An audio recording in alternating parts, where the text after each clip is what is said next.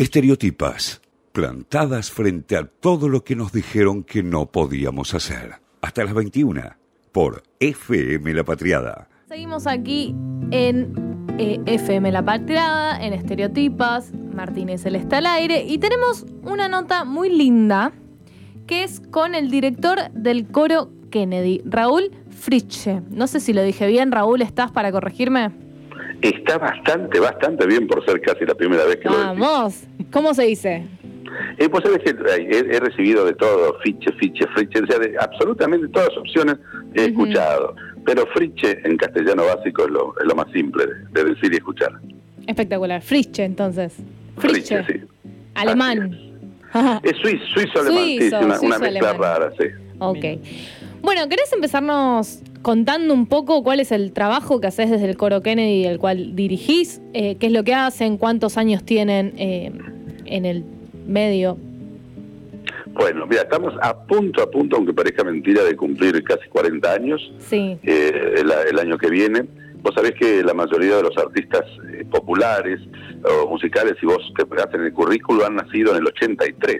Entre el 82 y el 83, pero por una razón muy, Con muy la particular. democracia.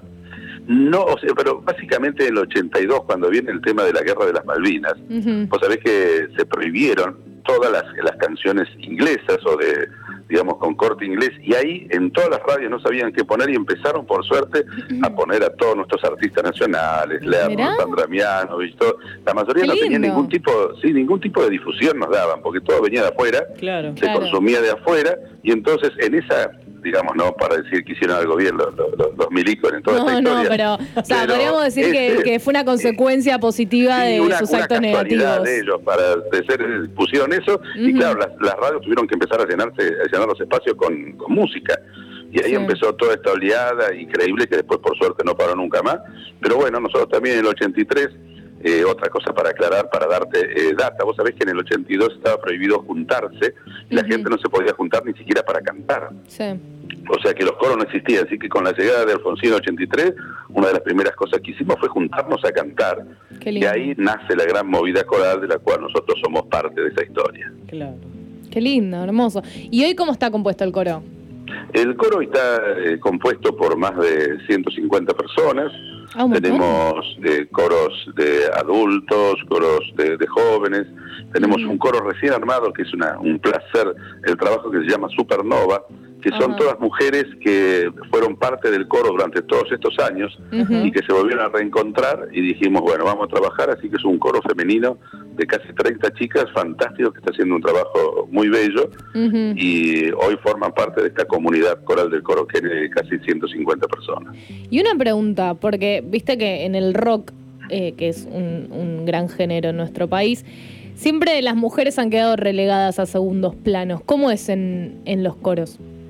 En los coros existe una cosa muy particular que es casi al revés. Vos sabés que en nuestra bendita cultura, para ponerle así latinoamericana o algo, siempre se ha puesto que la mujer es para el arte y el hombre para los deportes. Eh, es casi imposible o muy difícil conseguir varones en los coros.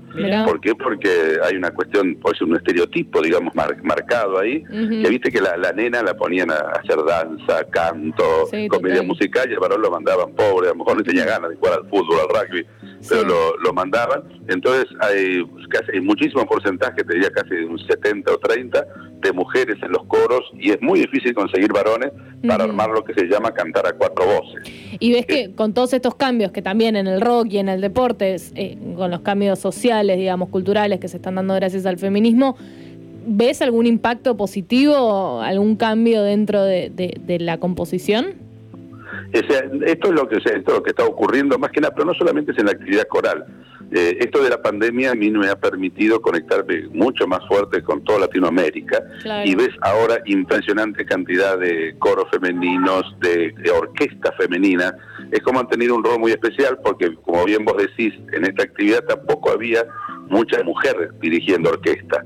y ahora empezó también todo esto. Y esto ha hecho una movida maravillosa, impresionante, donde más que nada la, la mujer ha tenido ya un rol más, eh, a ver, la palabra correcta sería, no sé si es más fuerte, pero más presencial en el sentido de que empieza a dirigir ella directamente coros, antes como decía era muy masculino los directores de coro, las orquestas, si vos ves casi todas son hombres los que, los que dirigen, y ahora de a poquito esa movida eh, se ha dado por estas dos razones, digamos, por esta gran presencia de la, mujer y por sobre todo que la mujer se ha animado a ocupar esos, esos espacios que eran básicamente masculinos. Claro, claro. Me dio curiosidad lo que dijiste de cantar a cuatro voces. ¿Qué quiere decir eso?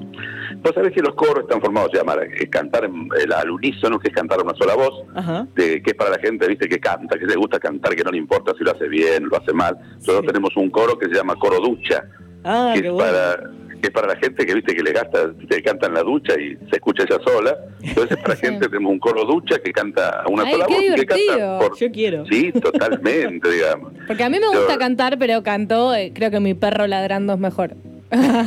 No, ¿ustedes, ¿ustedes se animan a tirar un mito afuera? Si yo los provoco un poco. ¿Cómo? ¿Hacer un qué? Sí, sí yo sacar un mito que hay sobre las voces. Todo, todo el mundo, dale, sí, mandale, mandale acá. Acá por suerte no se nos ve la cara, así que ya fue. Eso fue. Entonces yo, vamos a yo les voy a hacer que ustedes repitan una melodía, uno cada uno. Y, les, voy a decir, digamos, sí, sí, la melodía es muy simple, tienen que cantarme esto. Arrorro mi niño, arrorro mi sol. A ver quién arranca, Celeste, ¿tiene quién? ¿Quién va? A la voz para mí me dio risa. Ok, eh, ay, que más. Dale, dale, dale. Arrorro mi niño, arrorro mi sol. Eso solo, ya con eso te puedo decir que sos afinada porque has, has puesto las alturas correctas en cada lugar. ¡Ay, vamos! Después viene el tema si sos, si sos contralto, soprano, mezzo, que es la distinción de la mujer, pero es otro tema. Pero lo importante es que vos ya con esto que hiciste, ya podés dar en el coro Kennedy. ¡Vamos! Ah, ya está, ya hiciste la audición. Superé la audición. A ver vos, a ver vos, no me abandones Vamos la otra, dale. Dale, Celes. Arrorro mi niño, arrorro mi sol. Mira, maravilloso y sirve para dar una explicación para los que están escuchando. Vos cantaste como, como mezzo soprano y ella cantó como contralto, una voz más grave, más precisa, al estilo Sandra oh, digamos. pero las dos lograron lo que se llama o la sea, Celes es Sandra y yo qué sería.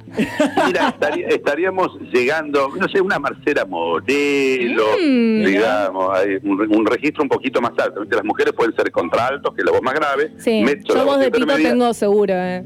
Y y soprano es la voz más, más aguda. Espectacular. Bueno, ya salimos de Así que ya saben que además de todo pueden cantar y afinar, que eso es lo importante. Importantísimo. Bueno, eh, eh, me parece importante que me lo digas, me da algún tipo de esperanza por si algún día quiero cantar.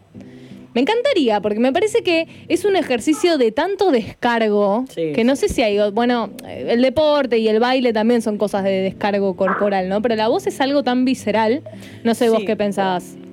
Y mira, yo en este momento estoy haciendo un trabajo con, con gente de neurociencia ah, y se han, descubierto, se han descubierto cosas a través de las endorfinas en el momento que cantás, y no sobre todo cuando cantás solo, sino cuando cantás en grupo.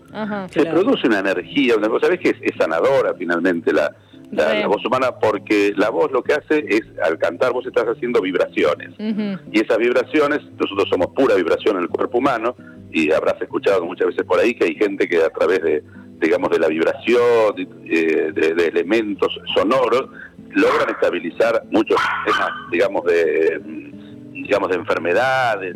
Así que cantar hace no solamente bien, sino que es fundamental para tener una vida lo más sana posible. Espectacular. Yo ya compré. Ya compré, voy a arrancar canto. Última que te quería preguntar que leí eh, en la web del coro Kennedy, eh, que también has creado el primer coro de oyentes y no oyentes. Este, sí, de hipocúsicos, podríamos decirlo. la, historia, la historia es muy simpática. O sea, yo estaba en ese momento eh, trabajando en Telefe, eh, eh, en la época de, la primera época de Marcelo Tinelli. Bueno, vamos a un programa que se llamaba Juntos por un Amiguito, donde nosotros recolectábamos alimentos para distintas personas según las donaciones de la gente. Bueno, me voy a me voy a hacer el cierre ahí con el coroquel maravilloso y veo que la gente empieza a mirarme y después empieza a mirar para el costado. Yo estaba desesperado, porque digo, que no me miran mal? No, no, ya no traigo más en la tele lo que hago, no, para un lado al costado. Y de pronto, ¿qué es lo que veo? Había, estaba Yuya con un grupo de chiquitos hipoacúsicos y ella les estaba traduciendo lo que yo estaba cantando. Eh, a partir de eso empezó una conexión maravillosa con ella y empezamos a armar lo que se llama el primer coro de hipoacúsicos de, chicos y, chicas que duró unos cuantos años y que terminó insólitamente, aunque parezca mentira, cuando los chicos eh, crecieron y salieron del secundario. Eh, en el colegio nos teníamos la manera de comunicarnos, contarles de actuaciones, pero en este país no existe, digamos, los teléfonos entonces en el momento no existían los teléfonos para hipoacúsicos, entonces no había manera de convocarlos a las reuniones. pero fue una experiencia bellísima que nació eh, de, una combinación entre Yuya y nosotros. Bueno, espectacular. Bueno, muchas gracias Raúl.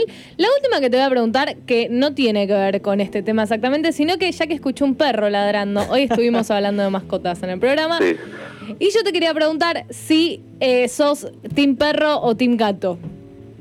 Eh, a ver, no, eh, por una cuestión, digamos, de, que ha venido a nuestra casa, nuestra casa hace un año, yo tengo dos hijos chiquitos, sí. eh, en esta pandemia, eh, digamos, la elección fue, de ella y, eh, y dijo, bueno, vamos a ponerle Hall.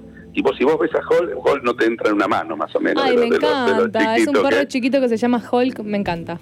Sí, así que digamos, vamos, vamos para el, lado de los guau Vamos con los perris entonces. Muy bien. Bueno, Raúl, muchísimas gracias por tu tiempo, eh, gracias por tu trabajo también y por hacer un poco de la construcción de la cultura nacional. Muchísimas gracias y ya saben que pueden cantar cuando quieran en el coro. Me encanta, me encanta tener esa puerta abierta. Hablamos recién con Raúl Frische, director del coro Kennedy. Estereotipas por FM La Patriada.